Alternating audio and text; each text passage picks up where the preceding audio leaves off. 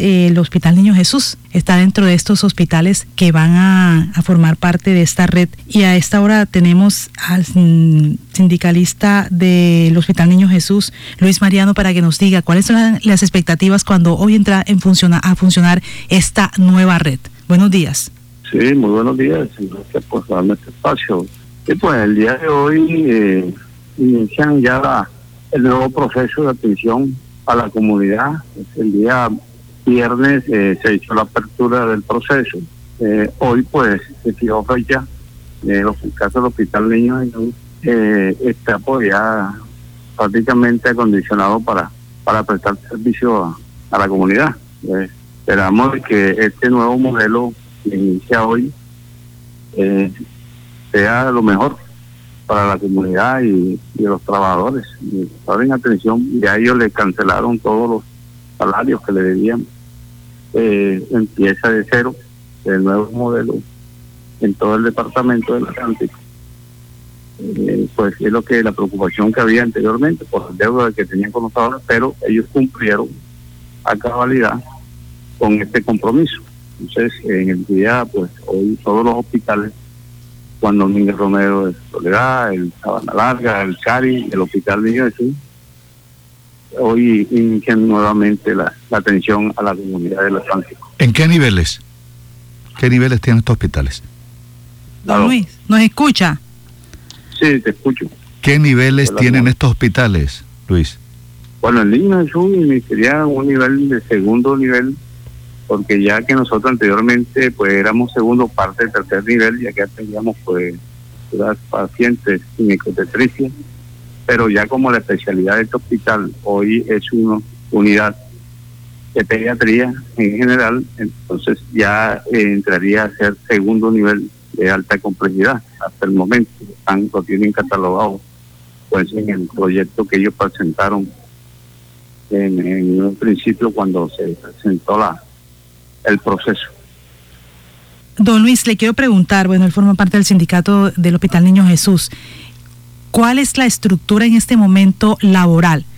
Se hablaba mucho y ustedes siempre discutían que no se les pagaba a los de la cooperativa. el modelo habla de no cooperativa, sino de, lo, de empleados directos.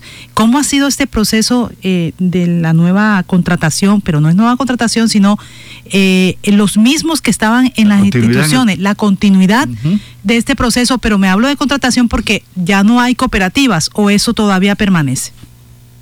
No, eso fue uno de los puntos eh, cuando nos sentamos con la administración departamental en las mesas que estuvimos casi dos meses, tres meses eh, con ellos, pues esos fueron los primeros que presentaron donde no podían ya existir contratos sindicales, cooperativas, OPS.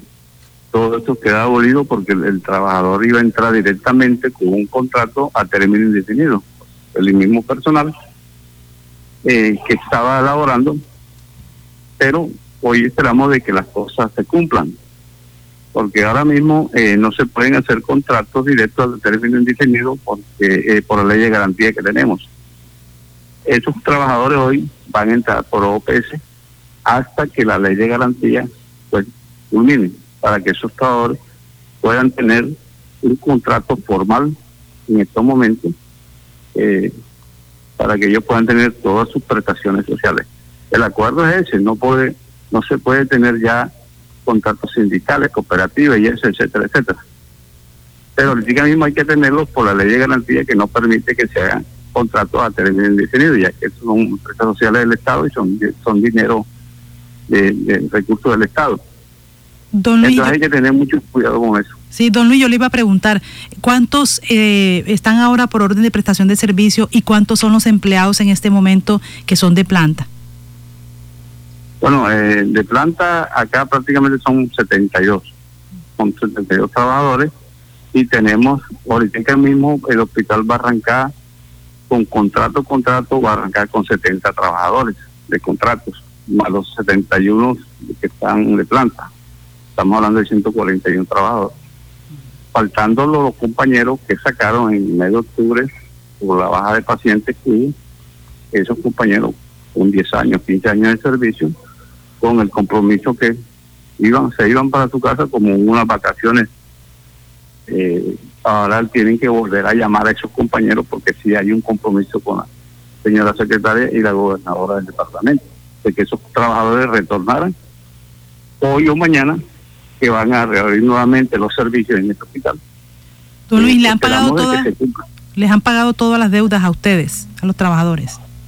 Sí, sí, el, hospital lo cerraron, lo liquidaron sin deudas, unas deudas pequeñitas, por lo menos, eso no, no son muchas, pero el potencial más grande era con los contratados, que sabían a 10 mil, casi 10 mil millones de pesos que reemplazó la, la gobernación para el pago de sus compañeros, pero ya gracias a Dios el mes de octubre eh, quedaron cancelados todas estas deudas laborales que estaban pendientes con estos trabajadores. Bueno, entonces ahí está, comienza hoy una nueva etapa de esta red hospitalaria en el Departamento del Atlántico. Hablábamos con Luis Mariano del Sindicato del Niño Jesús. Ellos están eh, a la expectativa. Por el momento les han cumplido los acuerdos que se habían llegado con la Administración Departamental.